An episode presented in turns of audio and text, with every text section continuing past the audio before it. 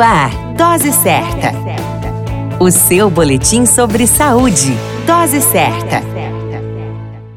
Olá, eu sou Júlio Cazé, médico de família e comunidade. Esse é o Dose Certa, seu boletim diário de notícias. E o tema de hoje é a importância de amamentar de forma precoce. Existe uma forte recomendação de órgãos responsáveis pelos cuidados ao recém-nascido que se inicie a amamentação tão logo seja possível após o nascimento. De acordo com a Organização Pan-Americana de Saúde, a chamada OPAS, e o Fundo das Nações Unidas para a Infância, a chamada UNICEF, no ano de 2017, 78 milhões de recém-nascidos no mundo tiveram que esperar por mais de uma hora para serem colocados no peito de suas mães. Quando iniciada na primeira hora de vida, a amamentação protege os recém-nascidos de infecções e pode salvar vidas. Os lactentes correm o risco mais de morrer devido à diarreia e outras infecções quando são amamentados apenas parcialmente ou não são amamentados em absoluto. O primeiro leite que sai da mama materna é conhecido como colostro. Diferente do leite maduro, o colostro possui altas concentrações de proteína e baixa concentração de lactose e gordura o que faz dele a parte mais líquida do leite materno. A alta concentração de proteínas traz consigo as chamadas imunoglobulinas, que promovem a imunidade para o bebê. Quer dizer, a primeira imunidade propriamente dita é a natural, transmitida da mãe para o pequeno. Vale a dica: quanto mais cedo a criança ter acesso à amamentação, mais protegida e saudável ficará. Amamentar é um ato seguro. A qualquer momento retornamos com mais informações. Esse é o Dose Certa,